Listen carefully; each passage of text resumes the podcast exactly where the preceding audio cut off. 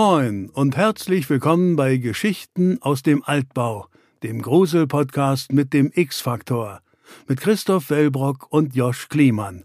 Am Ende jeder Folge liegt es dann an Ihnen, liebe Zuhörerinnen und Zuhörer, Fakten von Fiktion zu trennen und zu entscheiden, ob die Geschichten auf wahren Ereignissen basieren oder ob Christoph und Josch sich alles nur ausgedacht haben. Und bevor wir dazu kommen, ob wir in unseren letzten zwei unheimlichen Geschichten voller schauriger Ereignisse, mysteriöser Vorkommnisse und unerklärbarer Phänomene einen wahren Kern versteckt haben, hier wie immer die kleine Spoilerwarnung. Denn die neuen Geschichten von unserer Folge 90, Christoph. Oh. Ja, ich musste auch überlegen. Ah, es ist krass.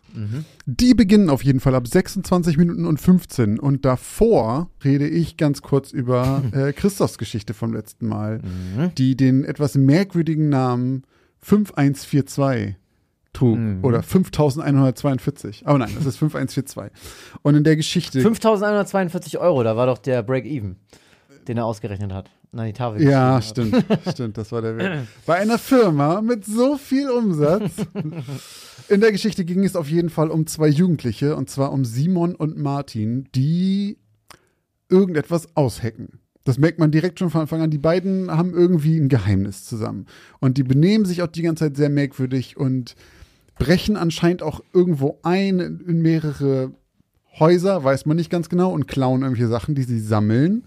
Und man weiß auch nicht genau, was das ist. Und dann zeigt der eine von den beiden dem anderen auch noch irgendwas, ich glaube, in der Schule, was, was sie nutzen wollen. Und man weiß da auch noch nicht, was es ist. Man findet später raus, es ist anscheinend eine leere Colaflasche. Und sie benutzen während dieser Zeit immer ein gewisses Codewort, und zwar 5142, wie auch der Titel der Geschichte ist. Und das benutzen sie vor anderen Leuten und ähm, auch in der Klasse, wenn der eine halt eben an die Tafel gehen soll, um irgendwas auszurechnen, schreibt er auch 5142 in die Tafel, auch wenn es die falsche Antwort ist. Und irgendwie ist das so dieses Motto, was sie mit sich rumziehen. Und dann finden wir irgendwann raus, was sie planen bzw. geplant haben. Und zwar bringen sie die Eltern und die Schwestern von einem der beiden um. Ich weiß nicht mehr, welcher von beiden das war. Und dabei nutzen sie eben diese Colaflasche als improvisierten Schalldämpfer. Und ganz am Ende der Geschichte finden wir auch raus, was es mit 5142 auf sich hat. Und zwar waren es, glaube ich, fünf Familienmitglieder, ein schwarzes Schaf, äh, vier Tote und zwei Überlebende. Oder zwei Hinterbliebene oder was Zwei bleiben übrig, Zwei genau. bleiben übrig. Mhm. Genau, und dieses Codewort sagt quasi schon lange voraus, was sie vorhaben und wen sie umbringen wollen. Und damit endet auch die Geschichte. Wir haben euch natürlich wie immer gefragt, ob ihr glaubt, dass die Geschichte wahr ist oder nicht. Und es gibt ein sehr, sehr, sehr, sehr, sehr eindeutiges Ergebnis, denn 95 Prozent von euch sagen, sie es wahr und nur 5 Prozent glauben, das ist ausgedacht. Und ich bin da natürlich bei der Mehrheit. ähm, wie ich auch schon in der letzten Folge gesagt habe, da habe ich ja noch äh, gesagt, ich glaube, das ist, könnte ein echter Amoklauf sein. Diese Definition von Amoklauf war ja so ein bisschen, stand ja so ein bisschen im Raum, ob das jetzt wirklich einer ist. Aber ich glaube, das ist eine echte Mordtat gewesen. Und kenne es aber natürlich mal wieder nicht ähm, und bin gespannt, was du jetzt erzählst. Ja, es handelt sich, ähm, also die Geschichte ist wahr, ähm, leider. Es handelt sich, wie auch viele schon wussten, um den Vierfachmord von Eisling, der ähm, von ähm, Andreas H. und Frederik B. Äh, begangen wurde.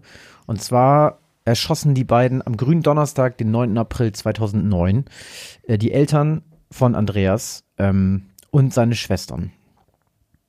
Und ähm, die beiden waren zum Tatzeitpunkt 18 und 19. Und die haben auch, also eigentlich habe ich die Story genauso erzählt, wie sie passiert ist. Die haben vorher bei Frederik zu Abend gegessen, ähm, auch wie in meiner Geschichte. Dann sind sie anschließend zu Andreas Elternhaus gefahren, haben sich umgezogen ähm, und aus ihrem oder aus Andreas Kleiderschrank, der eben auch in Wirklichkeit als äh, Versteck für alle möglichen Beute, ja, für, für, die, für die ganze Beute diente, die sie geklaut haben. Also die sind regelmäßig in Supermärkte eingestiegen, haben, waren beide Sportschützen.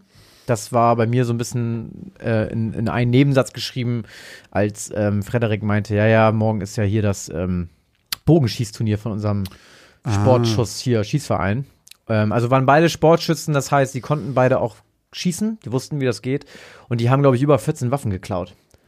Was hatten die denn vor? Ja, und das war, also die haben nur jeder eine Kleinkaliberpistole benutzt ähm, und auch die Polizei hat auch diesen, diesen Diebstahl da von so viel Waffen irgendwie als ra wirklich reine Bagatellsache abgetan. Also da hat niemand wirklich ermittelt, wo jetzt diese ganzen Knarren hin sind. Ähm, die hatten auch Gewehre, die haben dann abends da immer mit, wenn die alleine waren, sind die da durchs Haus mitspaziert und haben, haben sich da vor den Spiegel mitgestellt und fanden sich da irgendwie besonders cool und so. Ähm, genau, und dann haben sie sich umgezogen, haben die Waffen rausgeholt, haben äh, alte Plastikflaschen ähm, auf die Waffen geschraubt. Also die waren wirklich richtig mit einer Anleitung aus dem Internet, haben die sich wirklich Schalldämpfer gebaut. Das funktioniert tatsächlich und ähm, haben dann gegen 22 Uhr die beiden Schwestern von Andreas mit zehn Kugeln getötet. Danach sind sie in eine Tanzbar gefahren, äh, weil Gründonnerstag halt war. Da haben eben alle da irgendwie in diesem kleinen beschaulichen Ort ähm, eben getanzt und sind dann zu dahin gefahren, wussten, dass Andreas Eltern da sind und haben sich dann ungefähr eine halbe Stunde mit den beiden unterhalten und sind dann wieder zurückgefahren. Haben zu Hause auf die gewartet und die dann gegen ähm, 0.30 Uhr sind die Eltern wiedergekommen. Als sie nach Hause kamen, haben die die mit elf Kugeln getötet. Auch genau wie in meiner Geschichte beschrieben. Der Vater acht Kugeln, die Mutter drei. Dann sind sie wieder zu Frederik gefahren, haben in seinem Elternhaus übernachtet, wie in meiner Geschichte, und sind dann am Tag darauf erneut zu Andreas gefahren und haben dann so getan, als würden sie die Leichen finden. Das ist so Auch krank, Das ne? fängt bei mir ja quasi damit an, ne? Ja, ja, dann das ist erzählt sich quasi ja so. rückwärts erzählt. So ein bisschen, ähm, Da habe ich auch, das habe ich erst beim zweiten Mal hören gerafft. Und das finde ich, das ist das, das, das ist so widerlich, dieses, die umbringen, dann feiern gehen mit irgendwo und dann wieder, also diese, diese Zeit dazwischen ist das, was das noch viel krasser macht, finde Ja. ich. vor allem auch, also vor allem auch, wenn du, also der, wenn du der Kumpel bist, ne? Ja. von dem und du hast gerade die Kinder von den Eltern abgeknallt und du fährst so in diese Bar und laberst mit denen eine halbe Ja. Stunde. Quatsch Und du bist denen irgendwie rum. 19. Also, und es ist mir egal, ob du 19 bist oder 29 bist, aber wie, ich meine, wenn du irgendwie, keine Ahnung, wenn du, wenn du irgendwas zu Hause umgeworfen hast, eine teure Vase oder so eine Scheiße, und du fährst in diese Kneipe und du bist der Freund von dem Sohn, und dann hast du ja schon ein schlechtes Gewissen und so, "Ui, hoffentlich kommt das jetzt nicht raus. Aber du hast gerade einfach die beiden Töchter abgeknallt. Ja, aber es sind halt Soziopathen, ne? Also die raffen ja nichts davon. Naja, die sind halt vor allem eben, also, an- ähm, ich komme jetzt auch gleich mal zum Urteil. Es ging alles relativ schnell. Also die Cops haben relativ schnell die beiden verdächtigt, die hatten Schmauchspuren an den Händen und die Aussagen, das hat, das hat einfach alles nicht gepasst. Die wurden relativ schnell irgendwie auch verhört und die beiden haben dann auch ein Geständnis abgelegt. Und Frederik hat allerdings gesagt, dass er der alleinige Schütze war und hat auch da seinen aller, aller, allerbesten Freund eben noch versucht zu schützen. Andreas hätte die Pla Tat halt nur geplant und ihn überredet, weil er Hemmung gehabt habe, seine eigene Familie zu töten. Ähm, und ein Gutachter und Psychologe hat gesagt und festgestellt, dass ähm, Frederik halt, also die hatten schon so eine sehr spezielle Beziehung. Das war so eine platonische Liebesbeziehung. Die waren nicht schwul, die hatten auch kein sexuelles Verhältnis. Aber für Frederik wäre es schlimmer gewesen, laut diesem Gutachter, ähm, seinen Freund zu verlieren, wenn er nicht mitgemacht hätte, als vier Morde zu begehen. Ach so. Also vier okay. Morde waren für ihn einfacher zu ertragen, als das, wenn er nicht mitgemacht hätte, gegebenenfalls seinen besten Freund verloren hätte. Und bei Andreas hat man als Motiv Habgier unterstellt, weil er alleine das Familienerbe haben wollte. Und die beiden hatten wohl Waren die schon, Eltern so wohlhabend? ja, ja, die hatten mehrere Grundstücke, die hatten ein Riesenhaus, die hatten ein, ich glaube, Schweizer Bankkonto hatte die Mutter mit, ich glaube, 250.000 oder so drauf. Also denen ging es ganz gut. Ähm, die waren auch, die Eltern waren auch in dem Ort irgendwie mega beliebt. Der Vater war in gefühlt jeden Verein und hat da irgendwie, also ich will da jetzt gar nicht so groß drauf eingehen, weil ich das immer hasse, wenn, und das hat die Süddeutsche auch geschrieben, und ich eigentlich finde ich sowas immer scheiße, wenn man dann irgendwie anfängt, die Opfer noch so ein bisschen schlecht zu machen, um dem Täter noch so ein bisschen das Motiv so ein bisschen zu verdeutlichen, weil dann schrieb die Süddeutsche noch irgendwie, ja, der Vater mit den zwei Gesichtern, Ja, der zu okay. Hause dann irgendwie, also der war, keine Ahnung, der war irgendwie, der hatte, was war der denn noch für ein Beruf? Irgend, irgendein spezieller Beruf war das. Und vorher hatte der wohl irgendwie ein P- Pornokino oder sowas vor Ewigkeiten mal gehabt und der hieß auch irgendwie Porno Erwin oder so. Auf jeden Fall soll der seine Frau betrogen haben und soll wohl auch irgendwie so voll von wegen, er regiert da mit alleiniger Herrschaft in Ja. seinem Haus so und Andreas soll seinen Vater wohl auch ziemlich gehasst haben und neben dem Motiv der Habgier wohl auch einfach sich seinen Vater entledigen wollen. Und ich sag jetzt aber irgendwie, ich weiß jetzt nicht, was da dran ist. Das hat die Süddeutsche geschrieben, ja, der soll auch irgendwie zu Hause da blöd gewesen sein und so weiter. Keine Ahnung. Am Ende hat der Typ einfach seine fucking Familie abgeknallt. Ähm, und ganz egal, was du für einen Scheißhaufen als Vater hast, du musst nicht deine ganze Familie umbringen. Ja, also Weißt es ist so ein bisschen, Ähm, das relativiert das manchmal einfach zu sehr. Das sind so, Ja. kann sein, dass du aus so zerrütteten, äh, wie sagt man noch? Verhältnissen kommt. zerrütteten Verhältnissen kommst, aber ja, im Endeffekt hast du trotzdem vier Menschen umgebracht. Vor allen Dingen auch dann immer so, auch deine Schwestern. Und er kam ja auch nicht aus zerrütteten Verhältnissen. Also ihm ging's ja gut. Der war ja auch, der war ja auch mega der beliebte Schüler. Frederik war ja total der Außenseiter. Der war auch so, der, also dem, der hat auch zum Beispiel, obwohl er älter war als Andreas, wurde der, sag ich gleich noch, aber der wurde, wie lange? Der wurde aber vor allem zum Jugendstrafrecht verurteilt, weil man dem noch eine, ähm, Der war 17 oder was? eine Entwicklung, nee, 19. Dem hat 19? man eine Entwicklungsstörung Ach diagnostiziert. so. Der war sowieso nicht ganz so helle, sage ich mal, Hm, wie okay. Andreas war. Und Andreas war so ein mega beliebter Schüler. Sein, ähm, sein Lehrer, ja, was muss das darstellende Spiel, hieß das Fach bei uns. Also sowas wie Schauspielern in der Schule. Ähm, hat wohl auch gesagt, der war der beste Schauspieler in der Klasse. Mhm. Und der war immer stolz auf ihn. Und dann denkst du dir halt so, ja, was hat er denn da alles so gespielt zu Hause? Mhm. So, und ähm, naja, zum Urteil. Andreas wurde zu einer lebenslangen Freiheitsstrafe verurteilt mit anschließender Sicherheitsverwahrung. Der kommt wahrscheinlich wirklich nie wieder raus. Ah, okay. Äh, Frederik ähm, wurde zehn Jahre verknackt zu, mit Jugendstrafrecht. Wann war das? Äh, 2009, der ist wieder draußen. Ja, okay. Der ist tatsächlich auch seit 2019 auf freiem Fuß. Hat man von denen noch mal irgendwie was gehört im Nee, Nachhinein? ich glaube nicht. Also ich, da geht's ja dann auch immer so um Persönlichkeitsrechtsschutz und so weiter. Also es gibt Fotos von denen auch ohne, ähm, hier ohne schwarzen Balken mittlerweile und so. Vielleicht mobse ich mir da mal irgendwo eins und poste es bei uns auf dem Instagram-Kanal. Ähm, und die Dialoge, die ich da reingeschrieben habe, ähm, also zum Beispiel, dass die Schwester sagt, hey, was soll denn der Scheiß? Das Ja. ist genau so gewesen. Dieser Spruch mit, so ist sie arrogant bis zum Schluss, das hat er gesagt. Ähm, dieses, ich habe keinen Bock mehr, deine, ich habe jetzt keinen Bock mehr, deine Eltern umzubringen und dann komme ich umarm dich und gleich ist vorbei. Also das war alles Realität, das war genau so. Ähm, ich habe den damals den Fall in einem True Crime Podcast gehört, äh, ist schon Ewigkeiten her, wirklich ganz, ganz lange her. Und das hat mich richtig mitgenommen. Also ich fand das richtig krass, wie man, wie man seine zwei Schwestern umbringen kann, wie man dann noch in diese Kneipe fahren kann, seinen Eltern ins Gesicht gucken kann, mit denen reden kann und weiß, man knallt die heute Abend auch noch ab. Und dann fährt man nach Hause und bringt die um. Und die sind einfach 18. Und wegen was? Wegen so ein bisschen Geld. Ohne Witz. Selbst wenn die zwei Millionen Euro haben. Das ist nix. Für, für das, was du, was du dein Leben lang mit deinem Kopf vereinbaren musst. Ich meine, ja, da kannst du froh sein, wenn du psychisch krank bist und ein Soziopath bist, weil dich dann das einfach nicht juckt. Ne, weil das ja deine Krankheit ist. Das juckt dich halt einfach nicht. Du hast diese Empathie nicht, du hast dieses Mitleid nicht. Aber wenn du das nicht hast, Alter, dann schleppst du das dein Leben lang mit dir Aber rum. ich glaube, wenn du das nicht hast, dann kannst du das auch, also kann man das dann machen? Ich weiß es nicht. Ich habe das Gefühl, da gibt es doch genug Sicherheitsmechanismen im Hirn, die dich davon abhalten, weil, naja, es gibt ja genügend Morde im Jahr. ja, Nicht immer solche Vierfachmorde, aber das meine ich halt. Also ich glaube, Morde ist, glaube ich, so, gibt es tatsächlich auch einfach schon so, ich weiß es nicht, aber anscheinend ja so Affekthandlungen oder sowas. Aber halt sowas, glaub, kann ich mir nicht vorstellen, dass das ein normaler oder auch nur ansatzweise normaler Mensch dazu imstande ist, wenn nicht eh irgendwas krass kaputt ist. So dass man immer sagt bei sowas, keine Ahnung, irgendwer sticht mit Messer Ja. auf Leute ein, das ist immer jetzt ein psychisch kranker. Ja, natürlich ist es ein psychisch kranker. Der hat ja auch mit, mit Messer auf Leute eingestochen. ja. So, also, Und nochmal zu dieser Definition mit dem Amoklauf. Das ist in Deutschland irgendwie super schwierig definiert. das also, ist auch, da gibt's auch, habe ich ja letztes Mal auch schon so ein bisschen angeteasert, aber Ja, da gibt's ja ja. voll viele verschiedene ja, man wird da auch nicht so ne? richtig schlau draus. Also, man kann schon sagen, dass das kein Amoklauf war. Ja. So eigentlich ziemlich sicher. Aber zum Beispiel, es gibt eine polizeiliche Definition und da wirst du auch einfach nicht schlau draus. Dann heißt es, oder es hieß immer ganz, ganz lange, ein Amoklauf ist, wenn es einer ist. Dann haben sie aber gesagt, nee, zum Beispiel Columbine ist auf jeden Fall ein Amoklauf, Ja. sind aber zwei Täter. Dann muss die Tat geplant sein. Dann schreiben die Cops aber, es muss geplant oder willkürlich. Also, so richtig Also, wird man da nicht schlau draus. Ich glaube, ein so ein Punkt, der auf jeden Fall dagegen spricht, sind diese Pausen dazwischen.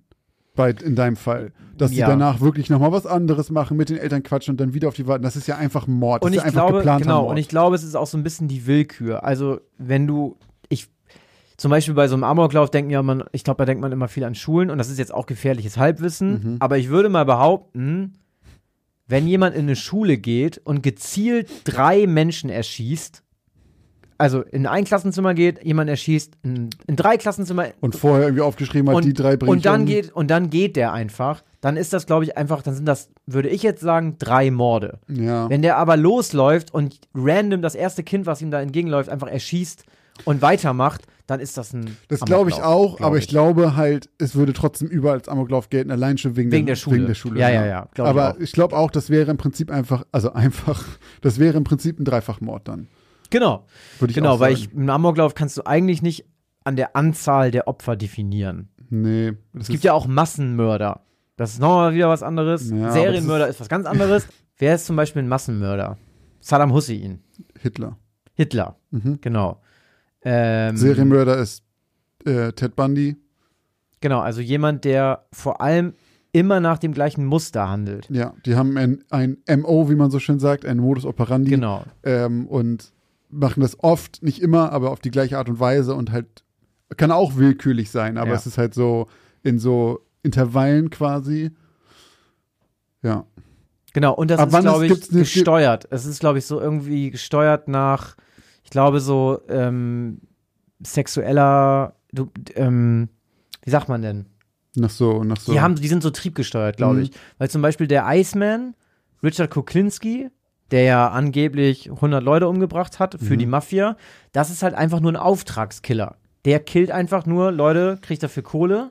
Achso, der ist nicht von seinen Trieben gesteuert, sondern Genau, der ist quasi kein finanziell Serienkiller. motiviert. Mhm. Der, genau, der macht das halt einfach nur, und das ist dem auch egal, wer sein Opfer ist. Ein Serienkiller hat in der Regel ja auch immer das gleiche Opfer. Das sind dann immer brünette Frauen oder immer Prostituierte. Weißt du, gibt es eine, gibt's eine Anzahl, ob der jetzt ein Serienmörder ist? Weil wenn ich jetzt, wenn jetzt jemand zwei Menschen umbringt, auf die gleiche Art und Weise, Ja. Und die dann- sind- ich das ist glaube, schon ja. Serienmörder? Ich glaube, dann ist es eine Serie. Okay. Ja. Ich glaube, wenn, wie gesagt, glaube, aber ich meine, wenn man zwei Opfer mit einer Tat in Verbindung bringen kann, mhm, dann ist das eine Mordserie quasi. dann ist das, glaube ich, schon eine Serie, vor allem wenn da eine Pause zwischen ist. Also Ja. wenn das am einen Tag ist, dann ist das egal. Doppelmord halt. Genau, aber wenn er jetzt irgendwie so, oh, hier ist derselbe komische Lippen-Bissabdruck am Hals und ähm, dieselbe mysteriöse Nachricht wurde hinterlassen, ja, dann kann man, glaube ich, davon ausgehen, ja. Ja, auf jeden Fall, in diesem Fall war es kein Amoklauf, sondern ein Vierfachmord von Eisling. Genau, ich mache mal weiter mit der zweiten Geschichte. Und zwar vom Regen in die Traufe. Ein Titel, der auch zum Ende hin seine Bedeutung auch bekommt, fand ich sehr gut. Ich sag mal, was ihr geglaubt habt. Und zwar war das ganz anders, die äh, Umfrage.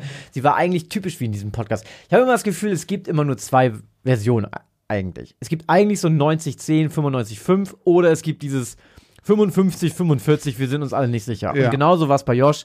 49% glauben, dass es wahr, während 51% der Meinung waren, dass es falsch ist. Ich kann das Ganze nochmal recappen. Bei der Geschichte äh, vom Regen in die Traufe geht es um einen jungen Autoren oder Schriftsteller, der, ich glaube, sogar Schreibmaschine schreibt Ja. und äh, in einer ja viel zu teuren, viel zu heruntergekommenen Wohnung lebt äh, mit einem Vermieter, der ihm viel zu viel Geld abknüpft und mit dem er eigentlich auch nicht so wirklich ähm, ja gut auskommt und äh, er hat eine Schreibblockade und ja er kommt irgendwie nicht so richtig voran mit seiner Arbeit und dazu kommt dann auch noch, dass das Wetter scheiße ist und es tropft bei ihm in die Wohnung und er stellt was drunter, aber das wird immer mehr. Also es wird immer mehr, es tropft wirklich durch. Also er wohnt unterm Dach und das habe ich auch in der Folge gefragt, es tropft sozusagen durch das Dach auf den Dachboden und durch den Boden des Dachbodens in seine Wohnung hinein. Richtig. Und ähm, ich glaube, er geht dann schlafen Mhm. wacht auf und am nächsten Tag ist das riesig da, diese Pfütze. Also es ist, er, hat- er hat wirklich einen richtig krassen Wasserschaden eigentlich und er ruft auch mehrmals seinen Vermieter an und sagt ihm, Digga, ich habe hier ein Riesenproblem, kümmere dich bitte drum. Er geht aber komischerweise nicht an sein Handy. Und was er in der Regel wohl aber immer tut, eigentlich ist er eben sehr gut erreichbar. Und ähm, Zumal der ja auch Kohle von ihm haben will. Zumal, genau, zumal weil er eben auch noch im Rückstand ist äh, und ihm die Miete schuldet. Und irgendwann reißen dann auch alle Stricke da oben äh, in der Decke und es kommt, wie es kommen muss. Die Decke platzt auf. Das kennt man ja äh, aus Filmen, wenn dann der, der Nachbar aus der Dusche auf einmal bei dir Bei in dir der in der Wohnung, Wohnung sitzt, steht, ja. ähm, weil er durch die Decke gefallen ist. Das passiert nämlich auch, es kommt alles runter. Und in dem Moment, als es halt dazu kommt, dass die Decke durchbricht, liegt unser äh, Autor im Bett, wacht natürlich auf von dem Lärm. Naja, er geht dem Geräusch dann hinterher und ruft gleichzeitig eigentlich seinen Vermieter an, weil das Wasser jetzt, also es regnet halt immer noch und jetzt hat er halt ein Loch, nicht nur im Dach, sondern auch noch im Dachboden. Das heißt, es regnet auch einfach richtig bei ihm rein. Und er zückt sofort sein Handy und ruft seinen Vermieter jetzt nochmal an, weil jetzt muss wirklich was passieren. Und in dem Moment hört er das Telefon seines Vermieters. Und ähm, weil es so dunkel ist, kann er es nicht sehen, aber er wird es dann einen Moment später ertasten, denn die Leiche seines Vermieters liegt in seiner Wohnung und war die ganze Zeit auf seinem Dachboden. Ähm, und wie sich herausstellt später, wurde sein Vermieter erstochen mit elf Stichen. Und die Polizei nimmt unseren Autoren auch ähm, kurzerhand mit auf die Wache und legt ihm etwas vor. Und zwar etwas, was er geschrieben hat mit seiner Schreibmaschine. Und dort steht, für jeden Monat einen, die ganze Seite voll. Und es sind elf Monate gewesen, die unser Autor in dieser Wohnung gelebt hat. Und unser Vermieter wurde mit elf Messerstichen getötet. Tja, wir wissen natürlich alle, wer den Vermieter umgebracht hat. Und vielleicht ging es euch so wie mir und wir wussten es auch ein bisschen früher. Vielleicht ging es euch auch nicht wie mir, aber beim zweiten Mal wie mir, denn wer besonders gut, wirklich besonders gut aufgepasst und zugehört hat und diese Folge mit Kopfhörern gehört hat, und das empfehlen wir euch ja eigentlich immer, der wird vielleicht schon ziemlich früh in der Geschichte ein Telefonklingeln gehört haben. Ein ziemliches unterdrücktes, leises Telefonklingeln. Denn man hätte den Vermieter nämlich schon beim ersten Telefonanruf unseres Autoren hören können. Das hat Josh richtig gut gemacht, finde ich, in dieser Geschichte. Es war sehr, sehr, sehr, sehr geil. Ähm, ich habe es erst beim zweiten Mal ähm, gehört und weil Josh mir gesagt hat, dass er das machen will, muss ich auch fairerweise dazu sagen. Aber ich fand den Effekt richtig, richtig geil und ähm, bin gespannt, wie viele Leute bei Instagram schreiben werden, dass sie das getan haben. Jetzt noch. Ähm, jetzt habe ich ganz viel erzählt. Jetzt muss ich ja noch meine Meinung sagen. Nee, das ist ausgedacht. Ich sag's, ich mach's ganz kurz. Das hast du dir ausgedacht. Leg sich fest. Ja. Ja, ist ausgedacht. Ah. Ähm, genau, ich habe da auch kein, kein, keine richtige Vorlage von, von gehabt. Ähm, das beruht so ein bisschen auf so zwei Sachen, die ich schon, ähm, also gerade eins, was ich schon länger mal machen wollte, und zwar gibt es von Edgar Allan Poe das verräterische Herz. Ich krieg nicht mehr ganz zusammen, wie das war, aber ich glaube, er bringt wen um und versteckt den in seinen Bodendielen und das Herz pocht immer lauter und es wird immer lauter, so dass er und dann, er kriegt dann irgendwie Besuch und ähm, Mhm. er denkt dann, man könnte das hören. Ich weiß gar nicht mehr, wie es ausgeht, aber auf jeden Fall dieses Pochen ist halt immer da. Das ist halt irgendwie, die Leiche ist ganz in der Nähe und könnte dich verraten, obwohl sie schon tot ist. Und das zweite ist natürlich äh, The Shining ähm, mit den Notizen aus, auf, auf seiner Schreibmaschine, weil ja auch ähm, Jack in The Shining kein Buch schreibt, sondern die ganze Zeit immer nur schreibt, äh, All work and no play makes Jack a dull boy. Mhm, stimmt. Ähm, und so ein bisschen ist das bei mir halt auch. Also daran habe ich mich natürlich äh, bedient, haben auch ein paar Leute gemerkt, auch beide auch, Sachen. Auch geheimes Fenster? Geheimes Fenster war nicht dabei, aber ist natürlich auch Autor und also bei mir ist er halt nicht schizophren, aber dieses so ein bisschen verdrängen, was man getan hat. Unterbewusst vielleicht ist halt, glaube ich, auch so, so, ein, so ein Trope irgendwie, dieses der, der Autor, der wirklich einen Mord begangen hat und das irgendwie versucht in seinem Buch zu verarbeiten oder so. Ähm, aber ja, sonst ist es ausgedacht. Ich fand das Ganze mit den Tropfen und sowas halt irgendwie so moody und hatte da irgendwie Bock drauf.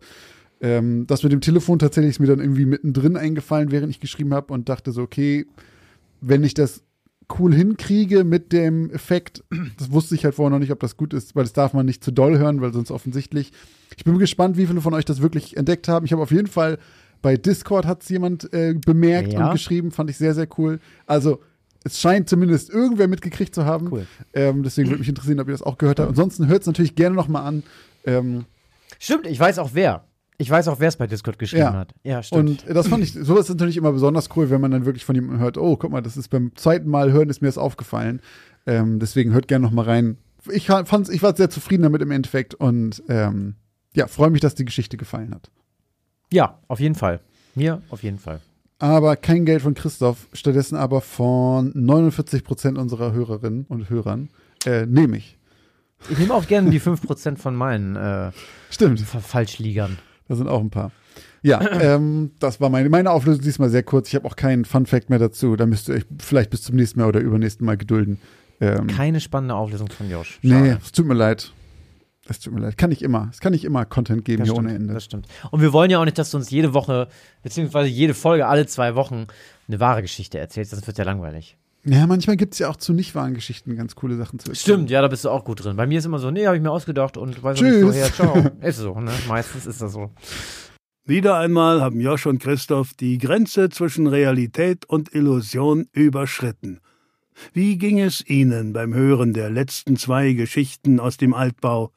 Konnten Sie Wahrheit von Fiktion unterscheiden? Jetzt machen wir eine kurze Werbeunterbrechung. Was glaubt ihr, gebt ihr eigentlich so für Essen im Monat aus? Oder für Klamotten? Oder um nebenan in dem kleinen süßen Café einen Cappuccino zu trinken? Was auch immer ihr gerade vermutet, vielleicht liegt ihr mit diesen Vermutungen ganz schön daneben. Wenn ihr das mal überprüfen wollt, dann kann euch die App Finanzguru dabei helfen, denn dort könnt ihr Budgets einstellen für verschiedene Sachen, die ihr braucht, zum Beispiel fürs Einkaufen, für Essen oder was auch immer ihr sonst ähm, budgetieren wollt und dann mal so einen kleinen Self-Check machen, ob ihr denn wirklich da liegt, wo ihr glaubt, dass ihr liegt oder doch merkt, oh, ich gebe vielleicht ganz schön viel Geld für Cappuccini aus. Und in diesem Fall kann euch Finanzguru sehr dabei helfen, einen Überblick über eure Finanzen zu bekommen und diesen Überblick auch zu behalten. Das Beste daran ist, das Ganze ist vollkommen kostenlos. Ihr habt aber die Möglichkeit für 2,99 Euro im Monat Finanzguru Plus zu holen und ein paar Extrafunktionen freizuschalten. Um dieses Geld aber auch noch zu sparen, um zumindest zu gucken vorher, braucht ihr das überhaupt wirklich? Ist das eine von diesen Ausgaben, die euch hilft? Dafür könnt ihr Finanzguru Plus drei Monate komplett kostenlos testen. Dafür müsst ihr einfach nur den Code Altbau benutzen. Der ist 30 Tage lang gültig und damit bekommt ihr drei Monate Finanzguru Plus vollkommen kostenlos. Ganz wichtig jedoch, das gilt nur für Neukunden. Das heißt, wenn ihr schon Kunde da seid, dann seid ihr wahrscheinlich eh glücklich damit und braucht ihn gar nicht. Die Anleitung, wie das funktioniert, könnt ihr ganz einfach hier finden bei uns in den Shownotes. Das haben wir euch wie immer hier verlinkt. Also probiert es jetzt gerne aus und guckt mal, wo ihr bei euren Budgets in Wirklichkeit liegt und ob da nicht für irgendwas viel zu viel Geld flöten geht.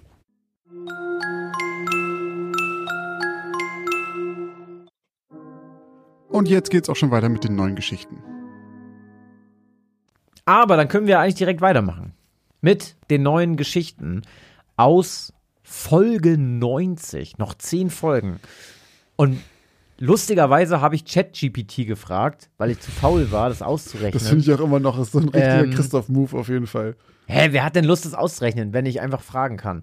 Habe ich gefragt, tatsächlich, und das kann ich irgendwie immer noch nicht glauben, aber es ist scheinbar so, unsere hundertste Folge ist erst im April nächsten Jahres. Ja, zehn Oder ich Folgen. habe ChatGPT mit falsch falschen Berechnungen. Oder gefüttert. ChatGPT hat einfach gelogen. Was ist Aber das kommt hin, tut. oder? Das April? sind zehn Folgen, das wären 20 Wochen. Das sind fünf Monate. Fast ein in halbes etwa. Jahr. Ja, Ja, das kommt hin. kommt hin. Würde man nicht denken, ne? Zehn Folgen, halbes Jahr. Man denkt immer so zehn Folgen, ja gut, bis Ende des Jahres ist das durch. Aber wir machen halt auch pro Jahr nur äh, 26. Ja, Vor allem nur. krass, ne? Ja, aber schreibt mal. Leute, schreibt mal 26 Geschichten im Jahr. Ist nicht so leicht, wie man manchmal denkt. Nee. Aber jetzt lauschen wir mal, wie dachte- ich leicht dachte, es Josh K. Okay. fiel, äh, seine neue Geschichte, seine, seine, ja, nicht nur 90. Es gibt ja noch ein paar extra Geschichten, aber seine offiziell in diesem Podcast äh, gelistete 90. Geschichte, wie leicht es ihm gefallen ist. Wie heißt sie denn? Die Geschichte Nummer 90 von mir, offiziell, was auch immer, heißt Trautes Heim. Eine seltsame Mischung aus Ehrfurcht und Nostalgie füllte Davids Gedanken, als er vor dem alten Landhaus seiner Eltern stand. Obwohl, das stimmte ehrlicherweise so jetzt nicht mehr, als er vor seinem alten Landhaus stand. David war hier geboren worden, hier aufgewachsen und hatte hier beinahe sein halbes Leben verbracht. 25 Jahre, um genau zu sein. Dann war er gegangen, hatte nach seiner Ausbildung noch studiert und war im Laufe der Jahre von Wohnung zu Wohnung gezogen. Er war nicht mehr häufig hier gewesen seitdem. So freudig er auch auf seine Jugend, Kindheitsfreunde und Schulzeit zurückblickte, viele positive Erinnerungen an seine Eltern hatte er nicht.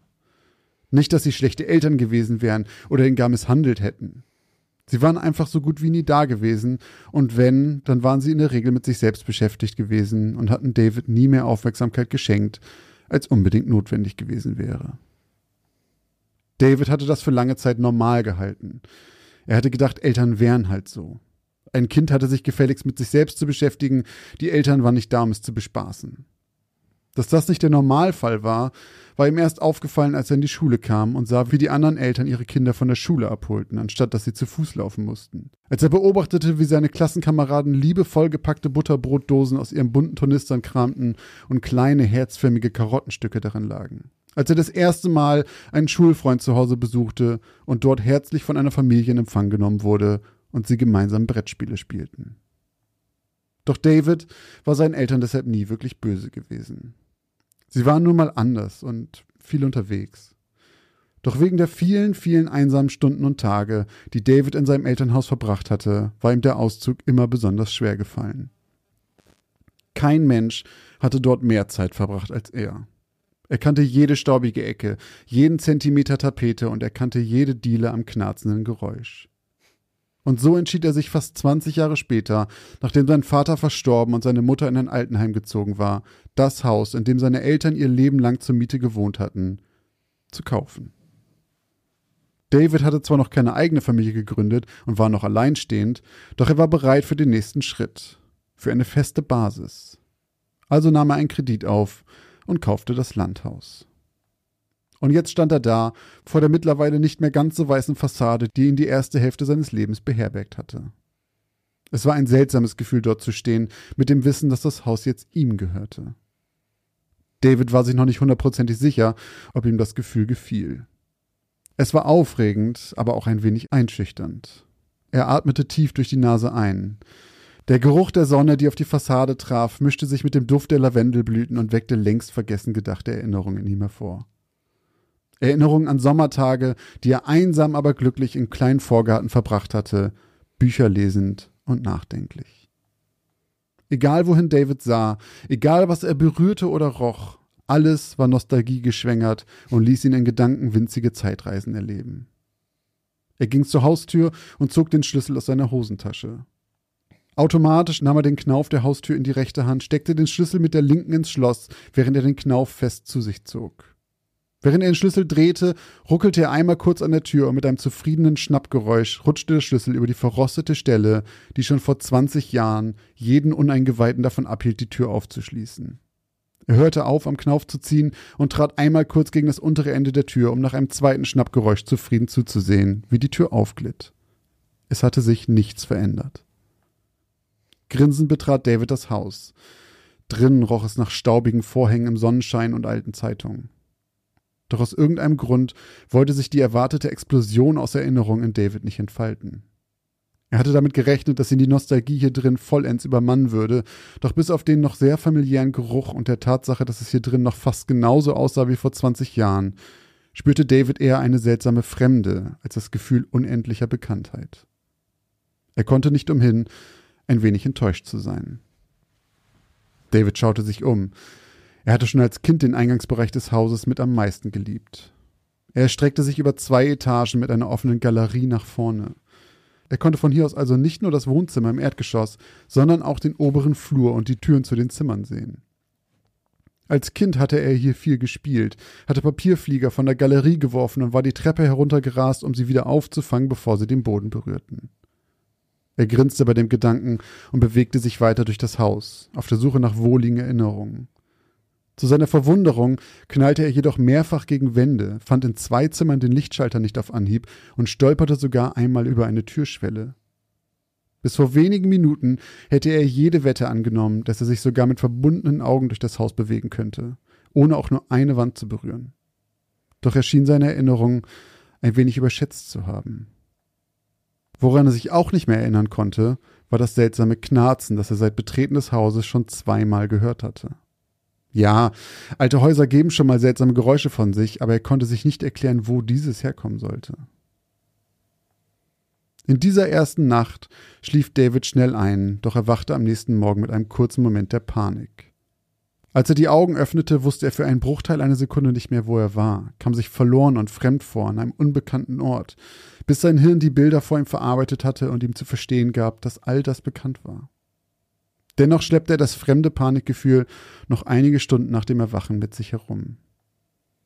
Das würde sich schon noch legen, dachte David hoffnungsvoll, während er sich damit beschäftigte, Möbel umzustellen, Schubladen und Schränke auszumisten und sein eigenes Hab und Gut im Haus zu verteilen. Doch das Gefühl der Fremdheit verging auch die nächsten Tage und Wochen nicht. Immer wieder wunderte er sich über kleine Ecken des Hauses, die er anders in Erinnerung hatte, über Gerüche und Geräusche, die ihm zwar an früher erinnerten, aber trotzdem seltsam falsch wirkten. Es war wie eine täuschend echte Wachsfigur eines Menschen. Sie konnte noch so perfekt sein, es fehlte immer das letzte bisschen, der letzte Funken, der in Kopie vom Original unterschied. David musste sich eingestehen, dass er sich zu sehr darauf verlassen hatte, dass Nostalgie dafür sorgen würde, dass er sich hier wohlfühlte. Doch es schien, als müsste er sich doch selber darum kümmern. Also entschied David sich dazu, etwas zu verändern. Alles zu verändern. Zuerst wollte er sich um die Wände kümmern, bevor er an die Details ging. Er wollte alle Wände neu tapezieren und wenn er drin schon alles neu machte, würde er auch gleich das Haus von außen streichen. Oder streichen lassen? Da war er sich nur nicht ganz sicher. Mit neu entdecktem Mut und voller Motivation suchte er aus dem Sammelsurium des Werkzeugs seines Vaters also zunächst einen Zollstock heraus und begann damit die Fläche zu vermessen, die er drinnen tapezieren und draußen streichen müsste. Er fing drinnen an, legte den ausgestreckten Zollstock direkt an die Wand und maß Stück für Stück die gesamte Länge aus. Zehn Meter und 53 Zentimeter. Er notierte die Zahl auf einem kleinen Block und ging hinaus. Dort wiederholte er das Ganze. Hausecke zu Hausecke, Genau 10 Meter und 50 Zentimeter. Er schrieb auch die Zahlen auf den Block und stutzte. Das ergab überhaupt keinen Sinn. Er musste sich irgendwie vertan haben. Nochmal. Hausecke zu Hausecke. 10,50 Meter außen. Er ging hinein, Wand zu Wand. 10,53 Meter. Verdammt nochmal, fluchte David leise. Er maß wieder und wieder und wieder. Doch es änderte nichts an den Ergebnissen. Er untersuchte den Zollstock, achtete darauf, immer die korrekte Seite abzulesen, machte mit Bleistift Striche an die Wände bei jedem Meter. Und dennoch blieb sein Haus von innen größer als von außen. Es war unmöglich. David wusste, dass es unmöglich war. Aber es schien gleichzeitig auch die Realität zu sein. Und egal wie oft er versuchte, diese Unmöglichkeit wegzumessen, am Ende waren es doch immer drei winzige Zentimeter zu viel im Inneren. Entgeistert und verschwitzt saß er auf dem Boden im Eingangsbereich mit dem Rücken an die unmöglich lange Wand gelehnt und mit gesenktem Blick. Das vorherige Gefühl der Fremdheit war nun so stark wie nie zuvor. Die nostalgische Erinnerung an dieses Haus war längst verschwunden. Ja, es sah aus wie damals, zumindest oberflächlich. Es hatte dieselben Möbel, Räume, Bilder. Aber darunter war etwas anderes, etwas Ungewohntes, etwas, das Davids Instinkte in Alarmbereitschaft versetzt hatte, seit dem Moment, in dem er das Haus zum ersten Mal seit 20 Jahren betreten hatte. Und als wäre das nicht genug, hörte er erneut das ungewohnte Knarzen, das er in 25 Jahren hier nie zuvor gehört hatte. Er schaute auf und runzelte die Stirn. Da war eine Tür. Oben auf der Galerie war eine Tür. Eine neue Tür. David stand auf, um sie besser sehen zu können. Sie war grau und sah aus, als ob sie in ein Bürogebäude gehören würde. Aber sie stand nicht einfach so darum. Sie war in die Wand eingelassen, als ob sie schon immer dort gewesen wäre. David fasste sich mit beiden Händen an die Schläfen, den Blick noch immer auf die fremdartige Tür gerichtet, vor der er nicht nur überzeugt war, dass er sie noch nie zuvor gesehen hatte, auch nicht vor zwei Minuten, sondern die auch noch an einer vollkommen sinnfreien Seite des Hauses lag. Sie müsste einfach nach draußen führen, im ersten Stock, ohne Balkon. Davids Bauchgefühl, das schon seit Tagen in sein Unterbewusstsein zu schreien schien, dass er dieses Haus verlassen sollte, ließ seinen Puls in die Höhe schnellen, während er tatenlos dabei zusah, wie ihn seine Füße trotzdem Schritt für Schritt die Treppe zu der unbekannten Tür hinauftrugen. Mehrere Minuten stand er davor, ohne zu wissen, was er jetzt tun sollte. Sie sah unscheinbar aus, aber so viel am Platz. Das Material war neu, ohne jegliche Makel und Kratzer. Die perfekte, glatte, graue Oberfläche war nur von einem silbernen Drehknauf unterbrochen. Sie hatte kein Schlüsselloch. Langsam streckte David die Hand aus und berührte den Knauf. Er war kalt, Viel kälter als das Innere des Hauses. Dann drehte er den Knauf und zog an der Tür. Kalte Luft kam ihm entgegen, während sie ein mittlerweile allzu bekanntes Knarzen von sich gab. Doch die Erkenntnis, dass das Geräusch die gesamte Zeit von dieser Tür gekommen zu sein schien, verblasste gegen das, was sich hinter dieser Tür verbarg. Vor David lag ein kalter, leerer Korridor, der sich unmöglich in die nicht vorhandene Architektur des Hauses erstreckte. Weiße Neonröhren erhellten von der Decke pastellgrün tapezierte Wände und beigen Teppichboden, der in ein Großraumbüro der 70er Jahre zu gehören schien. Vorsichtig streckte David seinen Fuß aus, Stück für Stück, bis er über die Türschwelle auf den Teppichboden trat. Langsam verlagerte er sein Gewicht nach vorne und war überrascht, dass er weder in den Garten hinabfiel, noch gegen eine Wand knallte, weil die Tür nur eine Halluzination war. Zögernd zog er den anderen Fuß nach, hielt sich dabei aber immer noch am kalten Türrahmen fest. Dann, langsam ließ er los und schob seinen Körper vollständig durch die Tür. Die Luft stand still in dem Korridor. Ein dumpfes Rauschen lag in Davids Ohren. Langsam ging er ein paar Schritte den Korridor hinab, der nach einigen Metern, vielleicht sieben oder acht, eine Biegung nach links machte. Weiterhin entgegen all seiner Instinkte ging David auf die Ecke zu, bis er herumschauen konnte. Doch als er gerade seinen Kopf um die Ecke streckte, nur um eine pastellgrün tapezierte Sackgasse zu erspähen, ertönte ein Geräusch, das ihm das Blut in den Adern gefrieren ließ. Er wirbelte so ruckartig herum, dass sein Nacken knackte, nur um genau das zu sehen, was er befürchtet hatte. Die Tür hinter ihm war zugefallen und die innere, makellos graue Seite von ihr war entgegen der anderen Seite nicht von einem silbernen Türknauf unterbrochen.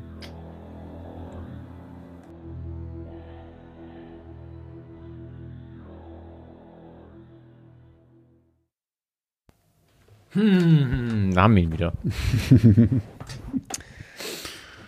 Eieiei. 25 Jahre hat er da gewohnt. Ja, Dann ist er ausgezogen und ist nach 20 Jahren, also mit ungefähr 45 wiedergekommen. ja, etwa. Beide Eltern, naja, Vater tot, Mutter im Heim. Und eigentlich ist alles so wie früher, aber eigentlich auch nicht. das meiste. Das meiste ist so wie früher. Mhm. Das wirkt so, ne? Und dann ist da eine Tür, die keinen Sinn macht. Eine Trapdoor. Es ist eine Trapdoor. So ein bisschen, ja. Schreibt man übrigens zusammen. Ja, ich weiß, ich hab's auch Äh, noch ich fand es übrigens auch geil, wie Matt das äh, erklärt hat, ne? Mit einem Satz aus Harry Potter. Oh, Hast du es gelesen Nee, das im habe ich nicht Discord? gelesen. Er hat das mit einem Zitat aus dem Englischen, ich glaube, die Kammer des Schreckens gemacht. Fand ich mega geil. Da geht es Hm. Nicht nämlich um eine schlecht. Trapdoor. Äh, das ist das Kapitel, glaube ich, der Trapdoor oder so. Ähm, das fand ich ganz cool gemacht. Äh, lieben Gruß an dieser Stelle. Hm. Ähm, also, ich fand's ultra spannend. Ich hing echt an deinen Lippen, muss ich Mhm. Oh, sehr sagen. schön. Ähm, ich, ich wollte, ey, wirklich, ich wollte die ganze Zeit wissen, wohin das jetzt, worauf das jetzt hinausläuft. Ähm, was jetzt da dieses, und da, also, und ich habe das, ich habe das überhaupt nicht verstanden, dass das innen länger ist als außen. Also, warte, nur noch mal für mich, Mhm. Ja. Dummbatzen. Finde ich dumm, Batz, Also, ich habe jetzt eine Außenwand. Ja. Die ist 10 Meter lang. Wenn ich reingehe in meine Bude und dieselbe Wand messe, Ja. ist die 10 Meter drei lang. Ja. ja, Eigentlich müsste das doch andersrum sein, oder? richtig. Also, weil ja du noch die Wände dazwischen Genau, hast. normalerweise ist ja die Außenwand länger als das, ja, was ja. Muss, innen. Also, es, die, du musst mindestens genauso groß Genau. sein. Also, aber eigentlich tendenziell eigentlich ist es größer. eher kür genau. ja, also die Außenwand. Klar. Aber wieso nerdet der sich da so rein?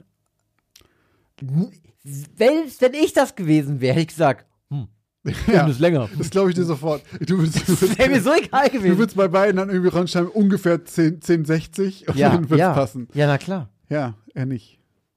Aber das ist ja, das muss ja irgendwas, das muss ja einen Grund haben, dass du das da so schreibst. Und wieder, und wieder, und wieder hat er das gemacht. Das muss ja irgendeinen Grund haben. Und dann kommt diese Tür aus dem Nichts. Also, ich habe schon wieder überhaupt keine Ahnung. Das kann nicht echt sein. Das kann nicht sein. Zwei Wochen, Christoph. Zwei Wochen muss ich warten. Ja. Wenn das echt ist und ich schon wieder nichts davon gehört habe, ne, dann weiß ich auch nicht. Dann bin ich aber froh, weil dann weiß ich, dass wir diesen Podcast noch ganz viele Jahre machen können. weil es anscheinend wirklich, und das Gute ist, vielleicht kommt ja auch was nach. Was ja mal geil wäre, wenn du sagen würdest, ja, es ist vor zwei Monaten passiert, das Mysterium. Das zwei Monate alt. Gib dir in zwei Wochen einfach nur einen Zollstock und bring dich zu einer Wand hier in meiner Wohnung und dann darfst du einmal messen. Ja, und dann, weißt du, zeigst du mir noch hier so eine silberne Tür. Richtig. Guck mal, was ich gestern gefunden habe. Geh mal rein. Naja, aber immerhin, jetzt habe ich vielleicht eine kleine, kleine Schwachstelle entdeckt. Erzähl. Die Tür hat er ja aufgezogen.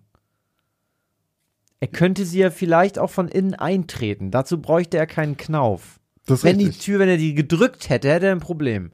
Dann hätte er ein richtiges Problem. Das stimmt. Er hat sie auch nicht probiert in der Geschichte. In so einem Häuschen, glaube ich, kommt man nicht weit mit Türen eintreten. Kannst probieren. Okay, Gewalt bin, ist ja meistens eine Lösung. Kann man schon mal. Ich bin sehr gespannt, muss ich wirklich sagen. Ich bin sehr, sehr, sehr gespannt auf die Auflösung. Fand ich eine sehr gute Geschichte, wirklich. Also, ganz ehrlich, ich ähm, war sehr, sehr, hing an deinen Lippen. Ich war sehr gespannt. Ich wollte auf jeden Fall hören, ähm, worauf es hinausläuft. cool. Hast du gemacht. Sehr schön. Das freut mich. Was, was, was Besseres kann man sich nicht anhören nach einer Geschichte hier von Ja. Christoph. Das freut mich sehr. Ich bin aber genauso gespannt, Ah. äh, was in Christophs Geschichte heute passiert. ähm, Folge 90. Folge 90. Geschichte Nummer 2. Heißt Glückssträhne. Laut und hektisch ging es an diesem Samstagmorgen am internationalen Harry Reid Flughafen in Las Vegas zu. Es war quasi Rush Hour. Ab 7 Uhr quoll der Flughafen über, wenn sich unzählige Maschinen auf dem engen Rollfeld aneinander quetschten, um Touristen, Spielsüchtige, Junggesellen und Studenten, die auf der Suche nach der Party ihres Lebens waren, in der größten Oase Amerikas abzusetzen. Eine Oase, in der vor allem das Geld floss. Die Glücksspielbranche allein verdiente pro Jahr 5 Milliarden Dollar mit dem Publikum, was sich gerade durch den Flughafen drückte. Auch Jimmy und seine drei Freunde, Hugo, Jacob und Winnie, gehörten an diesem Samstagmorgen zu den Menschen, die mit viel zu vollen Brieftaschen und noch trockeneren Kehlen an der Gepäckausgabel hockten und darauf warteten, dass ihre Koffer über das Förderband transportiert wurden. Natürlich dauerte es mal wieder eine Ewigkeit. Während sie warteten, versuchte sich Jimmy daran zu erinnern, ob er schon jemals zu den Glücklichen gehört hatte, dessen Koffer als erstes aus den Untiefen des verzweigten Förderband-Tunnelsystems gekommen war. Also als allererstes fahren wir heute zu so einer Kartenleger-Wahrsagerin. In Ordnung? rief Hugo. Die haben so kleine Buden direkt am Strip. Und was erhoffst du dir davon? fragte Winnie grinsend. Du willst dich wohl absichern, bevor du Haus und Hof verzockst. Vielleicht, schmunzelte Hugo. Einverstanden, sagte Jacob und Jimmy nickte, während er als letzter seinen Koffer vom Band hiefte und die Gruppe den Flughafen endlich verlassen konnte. Doch bevor es zu einer der Wahrsagerinnen ging, ließen sich die vier von einem Taxi ins Hotel bringen, um ihr Gepäck abzulegen. Danach besorgten sie sich noch aus dem Hotelrestaurant einen Kaffee to go und spazierten durch die zwar sonnendurchfluteten, aber völlig überfüllten und lärmenden Straßen der Stadt, die niemals schlief. Da sind wir, flüsterte Hugo kurze Zeit später geheimnisvoll und rieb sich die Hände. Die Männer standen vor einem Gebäude aus grauem Beton. Eine alte Leuchtreklame, die nicht mehr jeden Buchstaben des Wortes umwerfende Aussichten beleuchtete, hing wackelig über einer bronzefarbenen Tür aus Metall. Neben der Tür war ein kleines Schild angebracht. Madame Crisous Etablissement für vorausschauende Ratschläge spiritueller Natur. So kann man es natürlich auch nennen, witzelte Jimmy. Vorausschauende Ratschläge spiritueller Natur. Die anderen kicherten. Dann drückte Hugo auf die Klingel und die Tür wurde geöffnet. Hinter ihr verbarg sich ein langer, schmuddeliger Korridor, von dem mehrere Türen abgingen. Die Tapete blätterte bereits von den Wänden herab und an manchen Stellen hatte sich der Teppich gelöst. Ich hätte da mal einen vorausschauenden Ratschlag für diese Madame Grisou, feixte Winnie und trat gegen eine auf dem Boden liegende Bierdose. Der Schein trügt, wisperte Hugo und tat noch immer geheimniskrämerisch. Also, jeder geht in eines der Zimmer und lässt sich einen spirituellen Ratschlag geben. Wir treffen uns einfach wieder draußen auf der Straße, wenn wir durch sind. Jimmy seufzte. Eigentlich hatte er überhaupt keine Lust auf eine Wahrsagerin. Und vor allem nicht auf eine, die ihr Dasein in dieser Bruchbude fristete. Hatte wohl einen Sprung in ihrer Kristallkugel. Sonst hätte sie gewusst, wo sie landen würde. Er klopfte dreimal an ihre Holztür. Erst als er von innen eine gedämpfte Stimme vernahm, die ihn dazu aufforderte, hereinzukommen, drückte er die Klinke hinunter und betrat das Zimmer der Wahrsagerin. Drin stank es nach Räucherstäbchen, und Jimmy setzte innerlich den ersten Haken an einen der Punkte seiner langen Liste von Vorurteilen. Außerdem war es dunkel, und abgesehen von dem Gestank der Räucherstäbchen war es irgendwie muffig. Ein offenes Fenster hätte dem kleinen Kabuff nicht geschadet. Ganz hinten, in einer noch dunkleren Ecke des Zimmers, hockte eine untersetzte Frau mit verfilzten Dreadlocks auf einem Kissen. Ein durchsichtiger Schleier hing über ihrem Gesicht, und Jimmy fiel es schwer, bei der dürftigen Beleuchtung im Raum jegliche Art von Mimik zu erkennen. Treten Sie näher, Mister, krächzte die verschleierte Dame. Jimmy ging langsam auf die kleine Frau zu und setzte sich ebenfalls auf ein Kissen an den kniehohen Tisch. Wie kann ich Ihnen helfen? Nun, ich weiß auch nicht genau. Ich bin mit meinen Freunden übers Wochenende hier. Möchten Sie, dass ich Ihnen ein paar Karten lege? fragte die Frau. Sie meinen Tarot, oder? Nein, ich hab nicht allzu viel Zeit. Wie wär's, wenn Sie Ihre Kristallkugel rausholen und mir sagen, ob sich das Wochenende für mich lohnt? wenn Sie verstehen, was ich meine. Man geht ja ganz anders an die Sache heran, wenn man weiß, dass man eine kleine Glückssträhne hat. Jimmy zwinkerte. Die Wahrsagerin senkte den Kopf, und Jimmy glaubte so etwas wie einen Seufzer zu hören. Er war garantiert nicht der Erste heute, der einen spirituellen Ratschlag in Bezug auf die Spielhöllen der Stadt haben wollte. Dann stand die Frau auf und nahm von einer Kommode eine kleine Kugel herunter. Sie war gerade mal so groß wie eine Murmel, nicht so wie die Kristall- oder Glaskugeln, die man aus dem Fernsehen kannte. Unerwartet interessiert folgten Jimmys Augen der Bewegungen der Wahrsagerin, bis sie sich wieder vor ihn auf ihr kleines Kissen gesetzt hatte. So, Mr. Rosa, flüsterte die Frau und starrte Jimmy, dem der Mund offen stand, in die Augen. Wir können beginnen. Eine gute Viertelstunde später wartete Jimmy gut gelaunt vor dem Gebäude mit der kaputten Leuchtreklame auf seine Freunde. Hugo und Winnie kamen kurz nach ihm aus der bronzefarbenen Metalltür. Und? Wie war's? Ach, frag nicht, nörgelte Winnie. Die alte Hexe hat mir zehn Minuten irgendwelche Karten gezeigt und dann gemeint, ich solle auf die Vereinigung von Kröte und Adler warten. Es wäre das Zeichen, was meine Veränderung einläutet. Ob ich heute hier mit einem Plus oder Minus rausgehe, konnte sie mir leider nicht beantworten. War bei mir leider sehr ähnlich, gab Hugo zu. Erst hat sie Kaffee gekocht, der ziemlich scheußlich geschmeckt hat, und anschließend hat sie versucht, aus dem Kaffeesatz irgendwas zu lesen. Völlig verrückt. Naja, zumindest weiß ich jetzt, dass sich, Achtung Zitat, hinter jeder Ecke eine Überraschung verbirgt. Was für eine Geldverschwendung. Tja, sagte Jimmy triumphierend, ich war tatsächlich bei der Oberwahrsagerin herself und laut Madame Crusoe werde ich dieses Wochenende besonders viel Glück haben. Sein Grinsen verbreitete sich, so dass es schon fast wehtat. Ha, na dann weiß ich ja, wer alle paar Runden mal ein paar von meinen Jetons platziert, sagte Winnie und zündete sich eine Zigarette an. Dann sahen sie, wie Jacob aus der Tür kam. Er machte ein ähnliches Gesicht wie Hugo und Winnie. Hundert Dollar für die Katz, fluchte er. Aber hey, wenn die Zunge der Schlange das Ohr des Geparden kitzelt, werde ich reich belohnt werden. Haltet die Augen offen, Leute. Vielleicht unterhält eines der Casinos ja einen kleinen Zoo. Danach ging es wieder zurück zum Hotel. Allerdings entschieden sich die vier dafür, den Weg dieses Mal zu laufen. Also ging es direkt auf den Strip. Vorbei an unzähligen Promotern, die ihnen Gutscheine für Drinks, Snacks oder einen Tanz in den umliegenden Nachtclubs Puffs und Restaurants zusteckten. Sie passierten Cosplayer, die verkleidet als Filmhelden auf eine üppige Spende hofften, und kamen an hunderten Obdachlosen vorbei, die optisch den Einschein machten, als seien sie schwer drogenabhängig und teilweise in Zelten mitten auf dem Gehweg kampierten. Wir müssen hier rüber, rief Jacob und deutete auf die andere Straßenseite.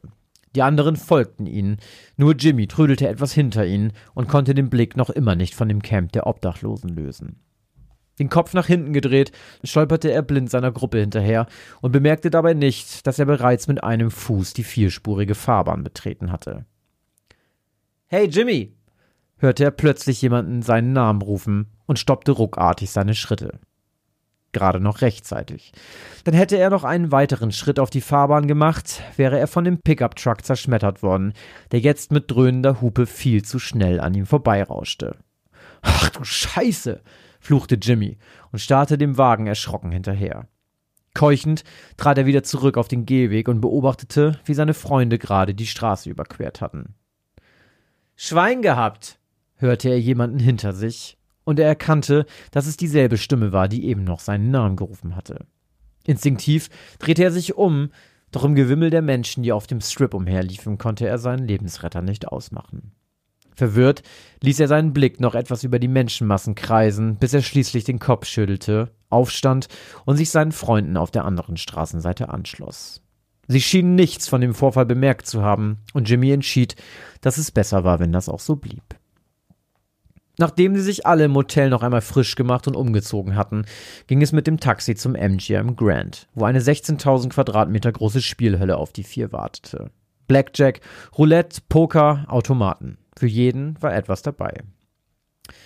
Das Geräusch des Kartenmischens der Dealer vermischte sich mit dem Klackern von gestapelten Jetons, dem Piepen und Geklimper der Automaten und dem Rattern der Geldzählmaschinen hinter den Kassen. Hier und da hörte man Freudenschreie oder Töne von Wut und Verzweiflung. Es war optisch und akustisch der absolute Wahnsinn. Die pure Reizüberflutung. Aufgeregt eilten die vier Männer zu den Kassenhäusern und wechselten jede Menge Bargeld gegen verschiedenfarbige Jetons. 2000 Dollar hatte Jimmy zwei Jahre lang dafür weggelegt. 2000 Dollar, die ihm in der Theorie nicht wehtaten, wenn er sie unfreiwillig im Casino lassen würde. Doch danach sah es nicht aus. Nach nur wenigen Stunden hatte Jimmy sein Startkapital fast verdoppelt. Knapp dreieinhalbtausend Dollar wertvolle Chips stapelten sich vor seiner Brust, während er frohen Mutes weiter die bunten Jetons in verschiedenen Mengen auf rote und schwarze Felder verteilte. Mann, Sie haben ja wirklich eine Glückssträhne, sagte ein fremder Spieler zu Jimmys Linken. Hoffen wir mal, dass sie noch ein bisschen anhält, lächelte Jimmy zurück und folgte mit seinen Augen der kleinen Metallkugel, die jetzt gegen die Drehrichtung durch den Zylinder rollte. Nichts geht mehr, rief der Gruppier, und Jimmy sortierte die restlichen Chips, die er in seinen Händen hielt, wieder zurück in den Stapel vor sich. Doch dieses Mal hatte er kein Glück. Die Kugel landete auf der grünen Null. Sein ganzer Einsatz war futsch. 750 Dollar auf einen Schlag weg. Hoffen reicht wohl nicht, lachte der Fremde und nahm seine gewonnenen Chips, die ihm der Croupier zuschob, entgegen. Und so ging es weiter. In den nächsten zweieinhalb Stunden verlor Jimmy jeden einzelnen seiner Jetons an die Spielbank.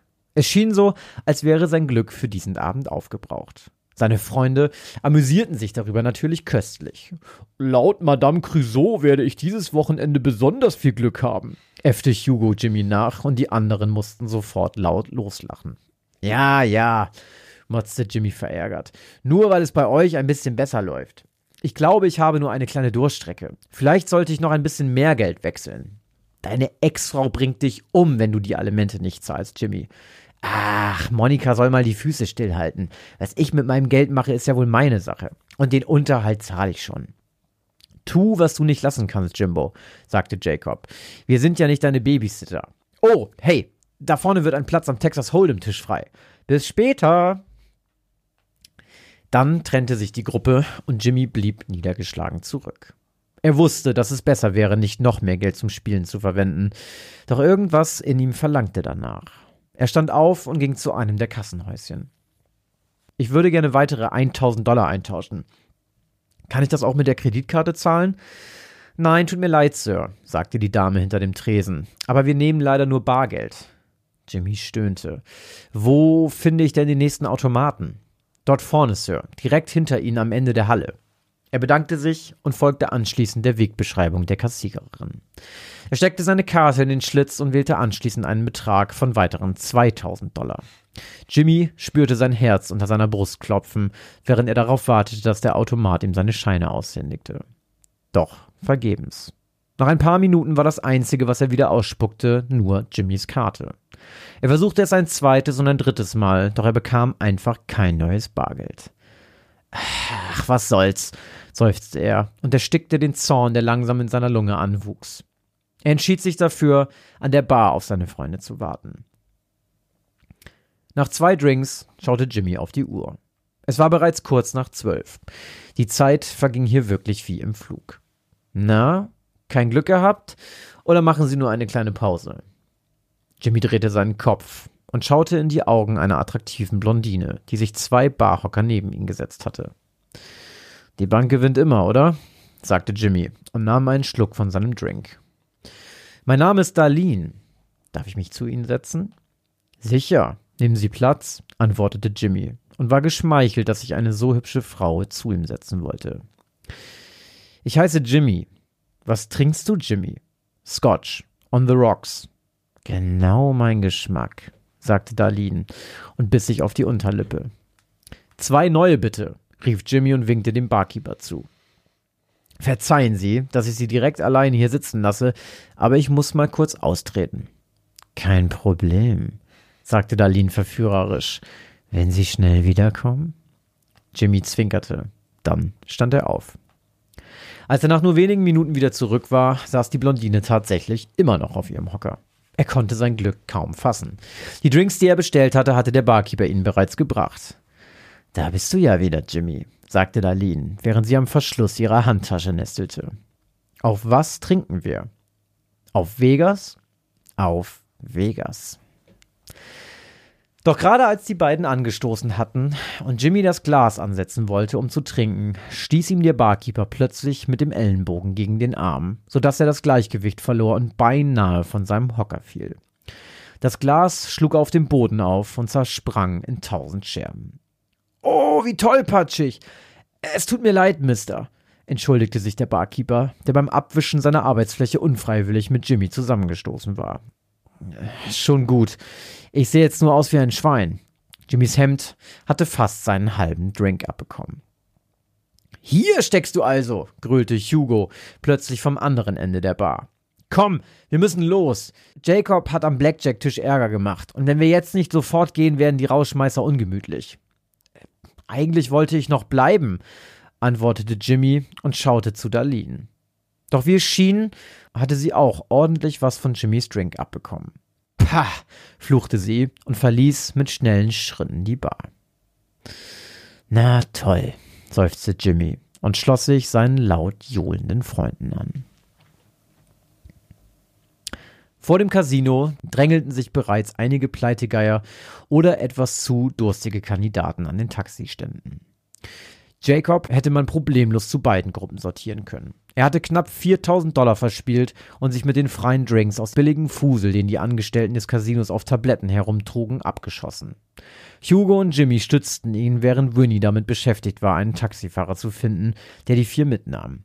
Doch gerade als sie alle eingestiegen und Jimmy Platz auf dem Beifahrersitz genommen hatte, übergab sich Jacob auf die Rückbank und der Taxifahrer schmiss die vier verärgert aus seinem Wagen.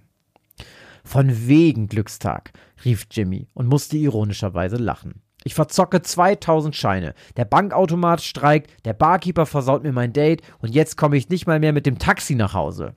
Die anderen stimmten ebenfalls in sein Lachen mit ein und torkelten gemeinsam zu Fuß Richtung Hotel. Am nächsten Morgen saß Jimmy mit knurrendem Magen auf dem Sofa seiner Suite und wartete. Hugo war noch im Bad beschäftigt und Jimmy verkürzte sich die Wartezeit, bis es zum Frühstück ging mit den Morgennachrichten im Fernsehen. Schwerer Unfall auf der Tropicana Avenue, sagte der Nachrichtensprecher und Jimmy schaute von seinem Smartphone zum TV-Bildschirm. Gestern Nacht kam es auf der Tropicana Avenue zu einem tödlichen Verkehrsunfall. Ein Taxi kollidierte frontal mit einem Truck. Der Fahrer des Taxis starb noch an der Unfallstelle. Die Fahrgäste auf der Rückbank blieben überraschenderweise unverletzt. Nur der Fahrgast, der auf dem Beifahrersitz mitfuhr, erlag seinen schweren Verletzungen in der Nacht im Krankenhaus. Jimmy stand plötzlich auf und ging dichter an den Fernseher heran. An den Überresten des völlig demolierten Taxis konnte er auf der Heckklappe einen knallroten Sticker erkennen. Das Logo der Rolling Stones. Das Taxi, mit dem er und seine Freunde gestern fahren wollten, hatte denselben Aufkleber. Er rief nach Hugo. Ein Glück hat Jacob das Taxi vollgekotzt. Die beiden sahen sich an. Dann klopfte es an der Tür. Es waren Jacob und Winnie. Leute, das müsst ihr euch ansehen, rief Winnie und hielt Hugo und Jimmy sein Telefon unter die Nase. Ich sitze gerade auf dem Pott und scrolle durch die Lokalnachrichtenseite des Las Vegas Review Journal, als ich dieses Bild sehe und mir denke, die hast du doch schon mal gesehen. Jimmy warf einen Blick auf den Mugshot der Polizei, der auf der Website abgebildet war. Dann las er die Überschrift. K.O.-Killerin geschnappt. Die Unbekannte, die seit Wochen Männer in Casinos um den Finger wickelte und anschließend vergiftete, um sie auszurauben, wurde gefasst. Ist das nicht die Kleine aus der Bar von gestern? fragte Jacob und sah Jimmy an. Ja, das ist sie, stammelte er. Ich glaube, Madame Crisou hat die Wahrheit gesagt. Er zeigte auf den Fernseher, auf dem noch immer die Bilder des Unfalls gezeigt wurden. Ich hatte gestern eine ziemlich dicke Glückssträhne.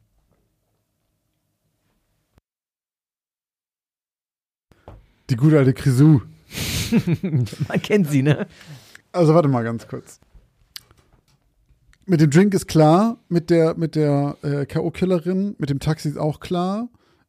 Der Bankautomat ging nicht, wahrscheinlich, damit er die 2000 Dollar nicht verzockt noch mit den Alimenten. Vielleicht. Und am Anfang wäre er fast überfahren worden. Mhm. Das sind die, ne? Oder habe ich einen vergessen? Das sind sie, glaube ich. Okay.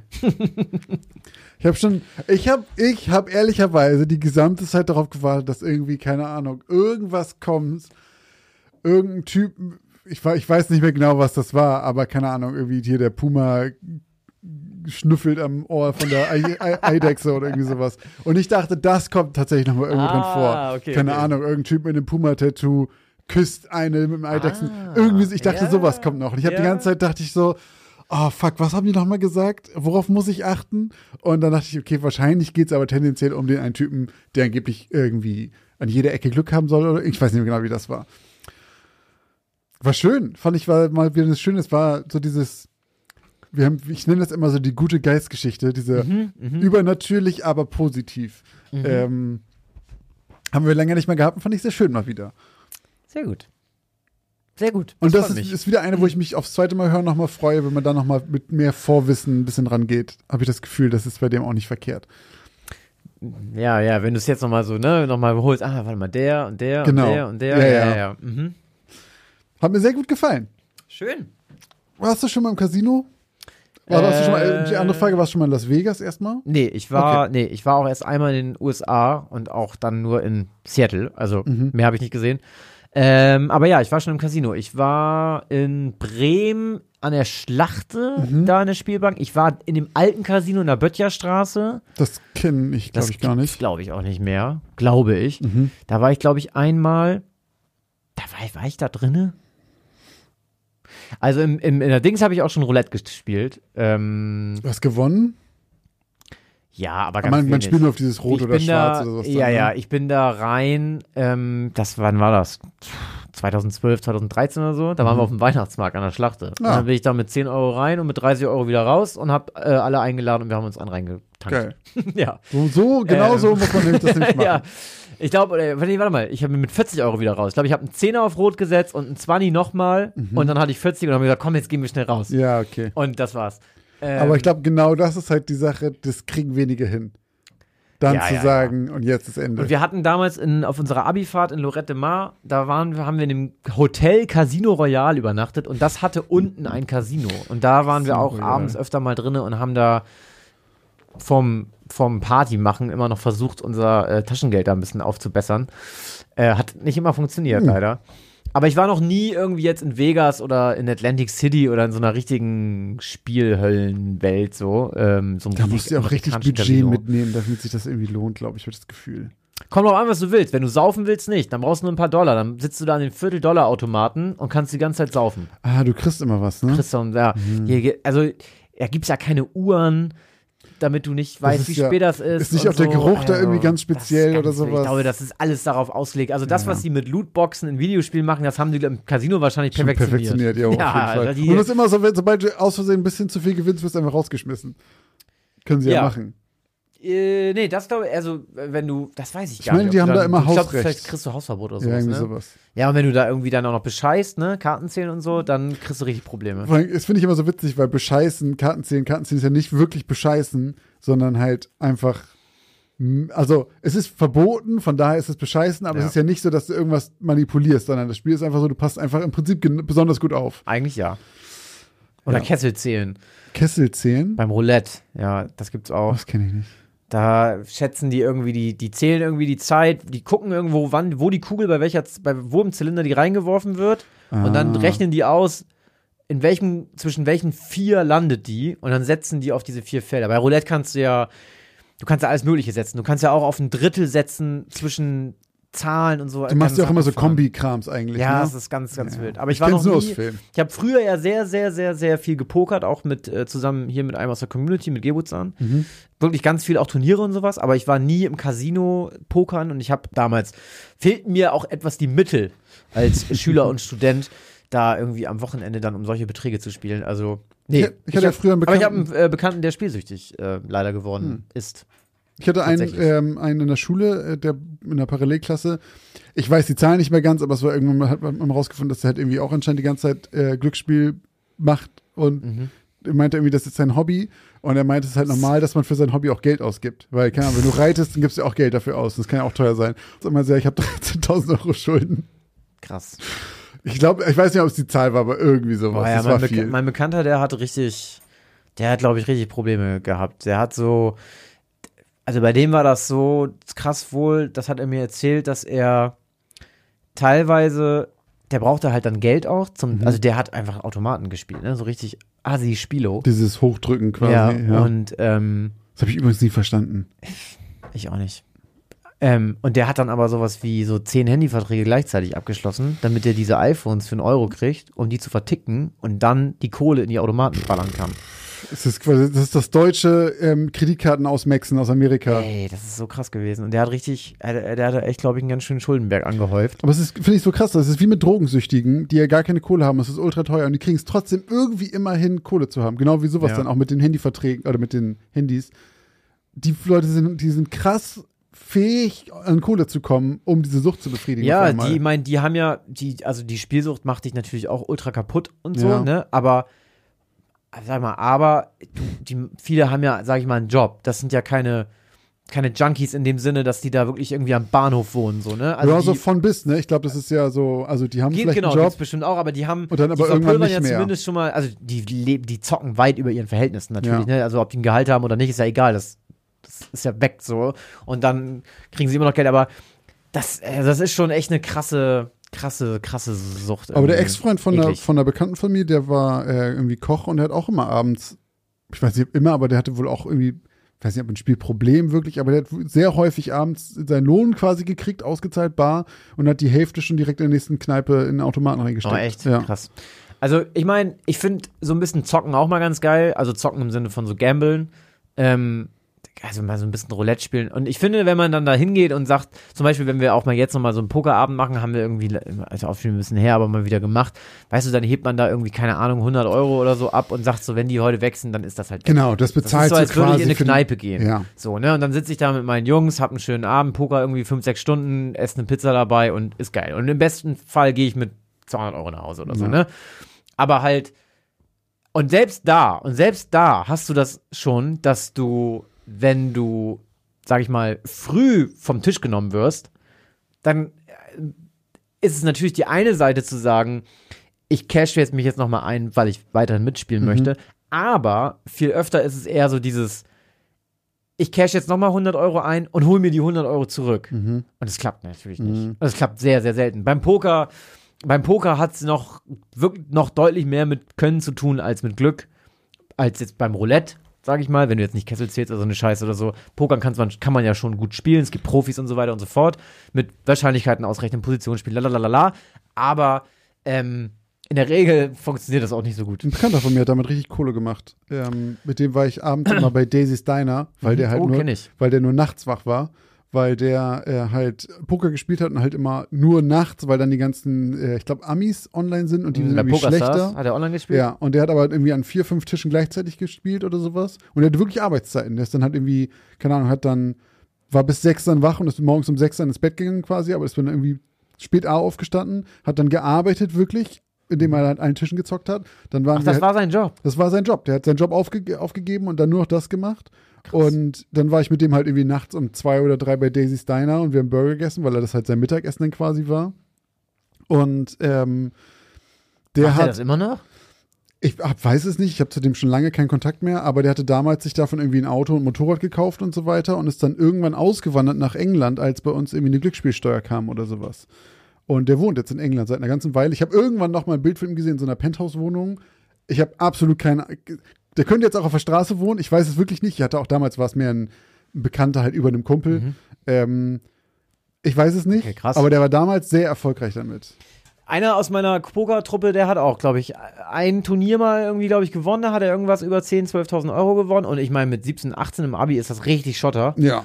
Ähm, und danach hat er noch mal was gewonnen. Also der hatte auch echt, der hatte auch irgendwie ein Händchen so für Online-Poker. Aber ich glaube auch, der Unterschied ist halt wirklich, also ich glaube auch beim Poker kannst du Aber das Geile ist, ganz kurz, Ja. was die Leute dir immer nicht erzählen, ist, wie viel sie verlieren. Leute erzählen dir immer nur, wie viel sie gewinnen. Niemand Nee, erzählt dir halt. Er hat das schon erzählt. Er meinte er? auch, er spielt Ah, okay. nicht an Tagen, an denen er schlecht drauf ist und so weiter.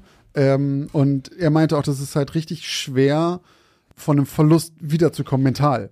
So, Mhm, ja. dass du, keine Ahnung, es kann halt sein, dass er ein, eine Nacht arbeitet und irgendwie, keine Ahnung, 8000 Euro verliert. Und dann musst du halt erstmal drüber klarkommen. Weil das gehört irgendwie dazu, wenn du das, so the long game quasi Ja. machst. Und ähm, er hat auch, er hat wirklich einfach auch irgendwie Zeit, in denen es ihn halt irgendwie emotional scheiße ging, hat er richtig hart verloren. Dann musste er aufhören zu arbeiten, in Anführungszeichen, weil das nicht klar ging, bis es ihm wieder besser ging, damit er konzentriert ist dabei und sowas. Krass. Und das ist, glaube ich, schon der Unterschied bei Poker, dass du, das ist schon taktischer oder da geht es schon mehr auch um Können ein bisschen.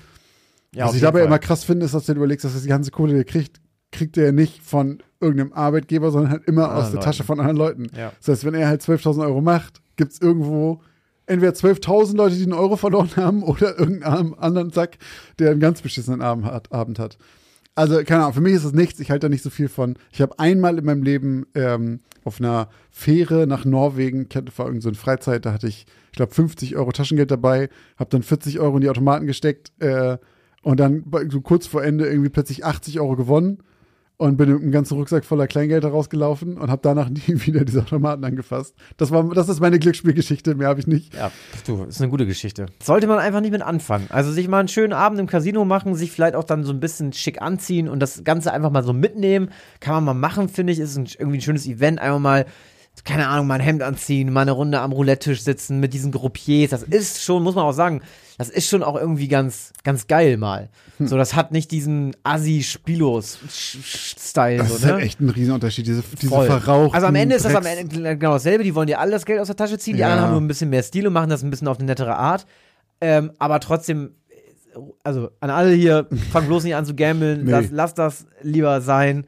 Ähm, Ich glaube auch, da kommt nichts Gutes da, von. äh, genau, da kommt nichts Gutes bei rum.